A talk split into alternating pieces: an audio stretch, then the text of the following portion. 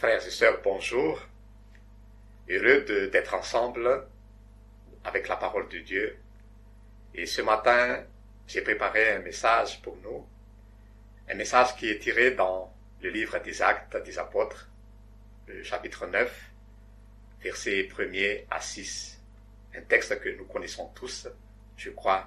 Nous allons lire ensemble le texte. Cependant, Saul qui respirait encore la menace et le meurtre contre les disciples du Seigneur, se rendit chez le souverain sacrificateur et lui demanda des lettres pour les synagogues du Damas, afin que, s'il trouvait quelques-uns, hommes ou femmes, qui suivent cette voie, il les amène liés à Jérusalem. Comme il était en chemin et qu'il approchait de Damas, tout à coup une lumière venant du ciel resplendit autour de lui. Il tomba par terre et entendit une voix qui lui disait Saul, Saul, pourquoi me persécutes-tu? Il répondit Qui es-tu, Seigneur? Et le Seigneur dit Moi, je suis Jésus que tu persécutes. Il te serait dur de régimber contre les aiguillons. Tout tremblant et stupéfait, il dit Seigneur, que veux-tu que je fasse? Alors le Seigneur lui dit Lève-toi entre dans la ville et l'on te dira ce que tu dois faire. Nous allons voir le texte ensemble d'abord. La conversion de Saul de Tarse, principal persécuteur des chrétiens, est entièrement l'œuvre du Saint-Esprit. Saul, avant sa conversion, en persécutant les disciples de Jésus, demande au souverain sacrificateur des lettres pour les synagogues de Damas lettre qui lui donne le plein pouvoir pour amener prisonniers à Jérusalem les chrétiens, hommes et femmes. Damas est situé à plus de 200 kilomètres de Jérusalem. Une communauté juive importante s'y était établie. C'était une ville importante d'environ 30 000 habitants à l'époque. La mention de Damas montre que le christianisme se développait à grande vitesse, malgré les persécutions. Saul était un pharisien strict. Pour lui, l'idée d'un Messie crucifié était une contradiction en soi. Les Messies dominent, triomphent, gagnent. La loi déclarait que quiconque était pendu au bois était sous la malédiction divine. Par conséquent, L'insistance avec laquelle les premiers chrétiens affirmaient que Jésus est le Messie était non seulement stupide, mais un blasphème. C'était pour Saul. Malgré tout son savoir en tant que juif, Saul était spirituellement aveuglé. Il ne comprenait pas ce que l'Écriture enseignait réellement sur le Messie. En fait, il connaissait bien la loi, mais il ne connaissait pas Dieu. Dans le livre des Actes, on décrit souvent le christianisme comme la voie, la voie du Seigneur ou la doctrine de Jésus-Christ. Acte 19, verset 9 par exemple. Chapitre 24, verset 14 aussi. Jésus disait de lui-même qu'il était le chemin, la vérité et la vie. Jean chapitre 14, verset 6. Jésus-Christ c'est la voie de Dieu, la route nouvelle pour avoir une relation vivante avec Dieu, et la voie de la vérité, a dit Pierre aussi dans 2 Pierre, chapitre 2, verset 2. Sur le chemin de Damas, Saul a fait cette expérience.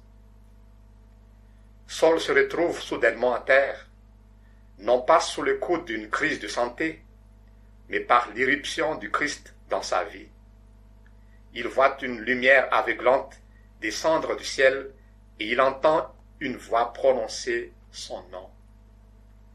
Lors de cet événement, Saul de Tarse a fait plusieurs découvertes merveilleuses. Il a constaté à sa grande surprise que Jésus de Nazareth était effectivement vivant. Les chrétiens, les chrétiens ne cessaient de le répéter chapitre 2, verset 32, chapitre 5, verset 30. Mais Saul avait refusé d'accepter leur témoignage. Saul a aussi compris qu'il était un pécheur perdu, exposé au jugement de Dieu. Je suis Jésus que tu persécutes, a dit le Seigneur. Verset 5 du chapitre 9.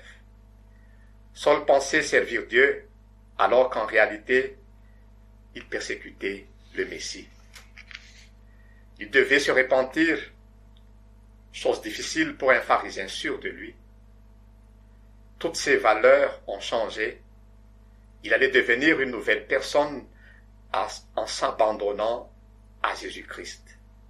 Il entrait dans une relation vivante avec Jésus-Christ. Son regard spirituel venait de s'ouvrir, mais ses yeux physiques étaient fermés durant trois jours. C'est ça connaître Dieu. Connaître, Dieu, c'est avoir dans le cœur une nouvelle vision de ce qui concerne Dieu. Une vision qui correspond à ce que Dieu est réellement. Saul a sans aucun doute commencé à mettre de l'ordre dans ses convictions. Il avait été sauvé par grâce et non par la loi, mais par la foi dans le Christ ressuscité. Dieu commençait à former Saul et à lui montrer la relation entre l'évangile de la grâce de Dieu et la loi mosaïque traditionnelle qu'il avait pratiquée toute sa vie. Il est devenu Paul. Et puis, le Seigneur avait une mission particulière pour Paul. Le juif orthodoxe deviendra l'apôtre des païens. Le persécuteur deviendra prédicateur et le pharisien légaliste proclamera partout la grâce de Dieu. Quelle transformation extraordinaire. Chers amis, à nous aussi, Dieu nous a donné la vie. Pour quelle raison? C'est pour le connaître et pour connaître ce qu'il veut que nous fassions. Ce sont les deux questions de Paul au moment de sa conversion. Qui es-tu Seigneur? Seigneur, que veux-tu que je fasse? Deux questions essentielles qui nous accompagnent tout au long de notre vie terrestre. Connaître la personne de Dieu et connaître la volonté de Dieu pour notre vie, ce sont donc les deux points que nous allons voir ensemble. Nous allons d'abord voir, connaître la personne de Dieu. Qui es-tu Seigneur?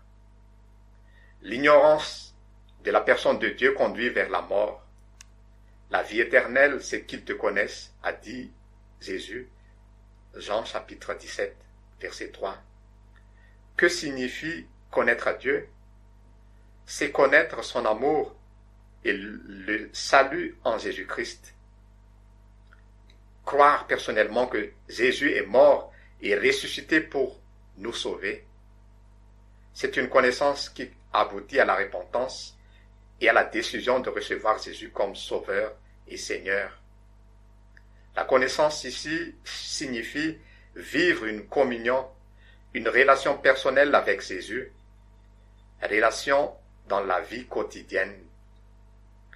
La connaissance de Dieu commence par une transformation de notre être intérieur, au plus profond de nous-mêmes. C'est notre nature et notre identité qui change.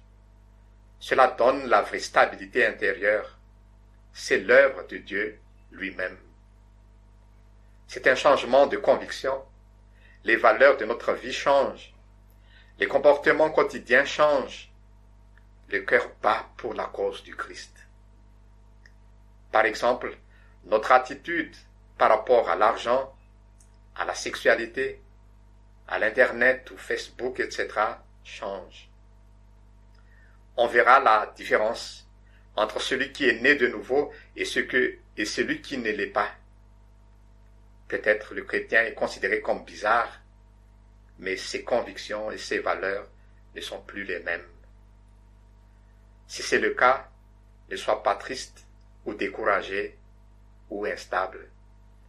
Paul a vécu cette transformation ses anciens amis sont devenus ses persécuteurs. Heureusement, il a eu notre famille en Dieu. Soyons heureux, car connaître Jésus de cette façon, c'est la vie, c'est la vraie vie, frères et sœurs. Et ce n'est pas seulement ça. La connaissance de Dieu, de sa personne, comporte aussi des mystères insondables. La connaissance de Dieu concerne toute notre vie humaine. C'est un cheminement de toute notre vie. Nous sommes appelés à grandir dans la connaissance de Dieu. Colossiens chapitre 1er verset 10, la partie, euh, la deuxième partie. Plus on connaît Dieu, plus notre amour pour lui grandit. Est-ce que je suis habité par le désir de grandir spirituellement? Oui, voulons-nous réellement grandir spirituellement?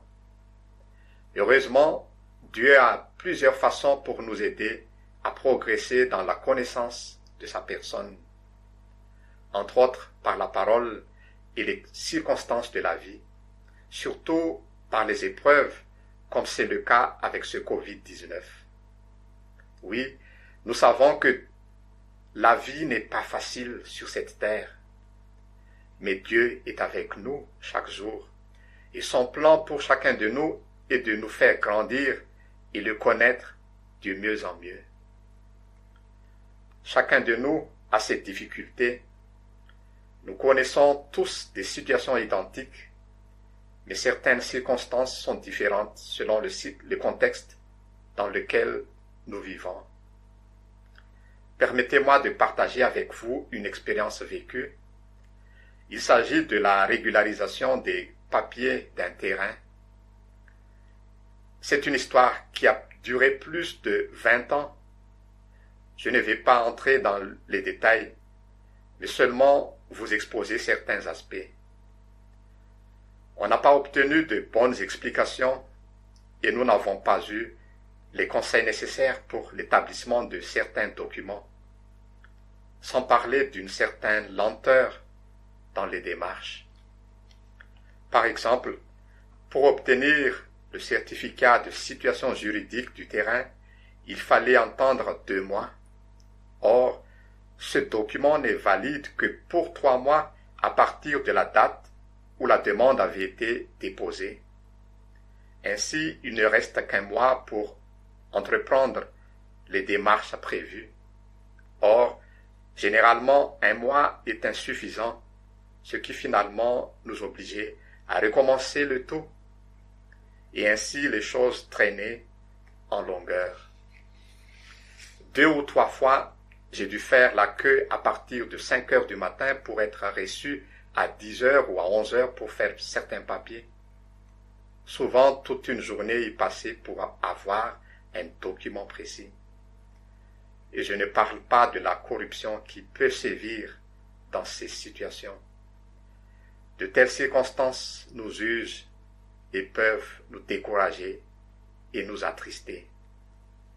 Mais ce qui est merveilleux avec Dieu, c'est que dans de telles circonstances, on apprend mieux le connaître et à expérimenter sa fidélité et ses interventions inexplicables on voit Dieu autrement et plus concrètement.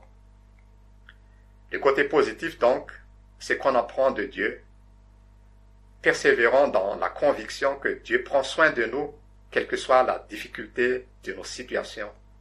Et ceci jusqu'au jour où nous serons introduits dans le ciel. Le chemin par lequel on passe, quelle que soit la gravité de ce qu'on vit est un passage nécessaire pour nous rendre plus forts. Gardons fermement sa main. En ce moment, en ce qui concerne le titre du terrain, nous sommes presque arrivés au bout de la sortie du tunnel. Gloire à Dieu. Quelle joie, frères et sœurs, quand on voit la grâce de Dieu qui couvre les peines et les difficultés de la vie. Heureusement, nous savons que notre Seigneur est souverain et que toutes choses sont dans sa main, nos vies et tout ce qui va avec. Et c'est avec ce genre de situation qu'on apprend à mieux connaître Dieu. Et on avance. Toute épreuve a un sens, frères et sœurs, et toute épreuve nous prépare à une œuvre plus grande encore. Un vrai chrétien a envie de connaître toujours plus de Dieu. En Dieu, il y a différentes dimensions à découvrir de jour en jour. Nous sommes en marche, de progrès en progrès. Notre connaissance de Dieu est encore partielle. Ici-bas, et nous ne le connaîtrons jamais à 100%. Paul lui-même disait, aujourd'hui je connais partiellement, dans 1 Corinthiens 13, verset 12. Il y a une vérité à souligner. Nous devons toujours demeurer dans une attitude d'humilité vis-à-vis de Dieu par rapport à la connaissance de sa personne. Humilité aussi vis-à-vis de nos frères et sœurs en Christ. Car tous n'ont pas forcément la connaissance que nous, nous avons. Et notre connaissance n'est pas toujours la seule vérité, et d'autres la connaissent aussi. Nous sommes donc invités à apprendre chacun de l'autre pour grandir ensemble dans la connaissance de Dieu. Il se peut que la connaissance enfle. La vraie connaissance, c'est humilité. Elle s'accompagne aussi d'amour. La Bible ne sépare pas la connaissance de l'amour, ni l'amour de la connaissance dans Philippiens chapitre 1er verset 9. Pour Dieu, la connaissance n'est pas sans amour, et l'amour n'est pas sans connaissance. La connaissance sans l'amour est stérile et même dangereuse. L'amour sans la connaissance est aveugle et stérile également.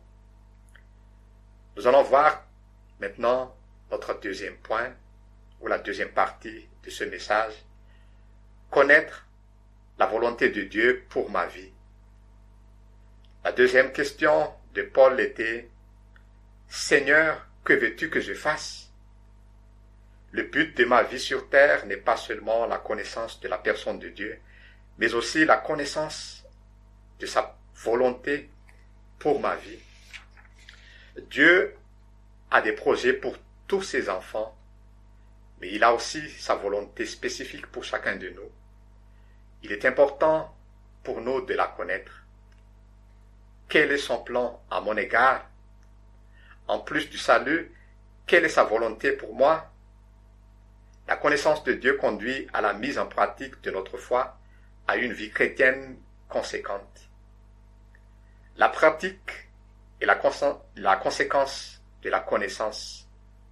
Je répète, la pratique est la conséquence de la connaissance. On ne peut pas vivre d'une manière digne du Seigneur sans connaître Dieu ainsi que son plan pour notre vie personnelle. La vie chrétienne n'est pas la réalisation de nos plans, ni de nos ambitions, ni de nos désirs, mais du plan de Dieu avec son aide et au moment choisi par lui. Il est donc essentiel de connaître son plan pour notre vie. Plaire à Dieu, c'est se conformer à sa volonté révélée et à lui obéir. Son plan pour ses enfants est basé sur sa parole.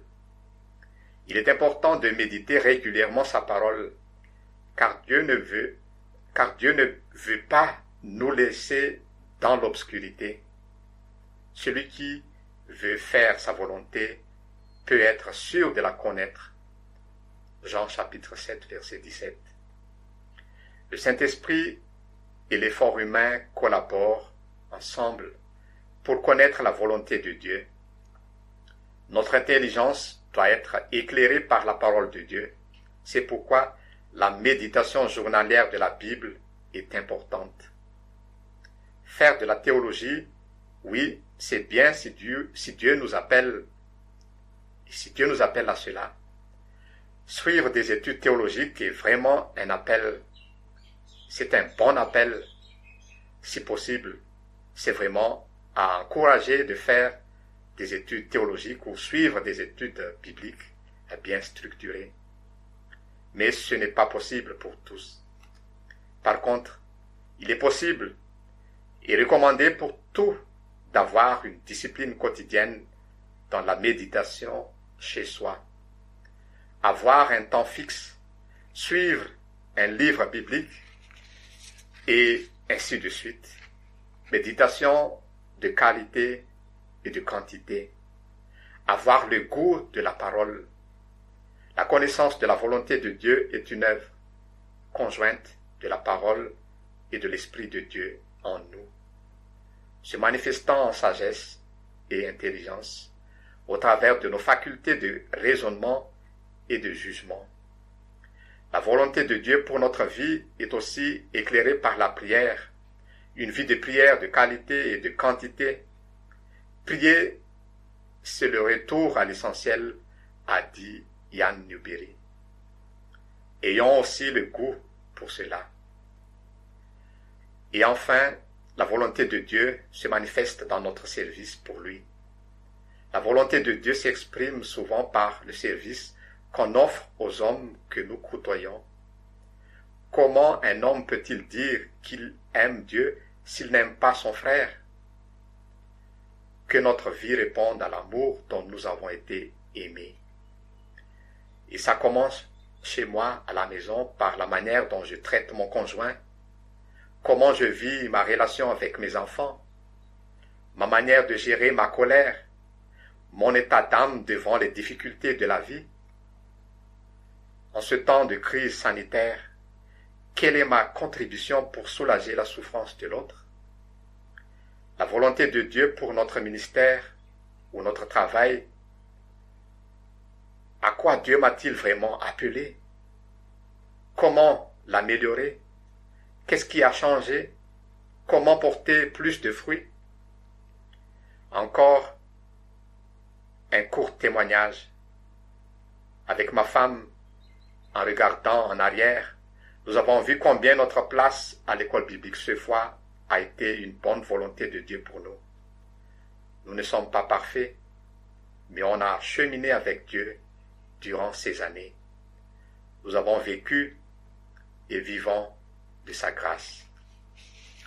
Pour terminer ce message, frères et sœurs, Dieu nous a donné la vie pour le connaître et pour connaître ce qu'il veut que nous fassions continuellement.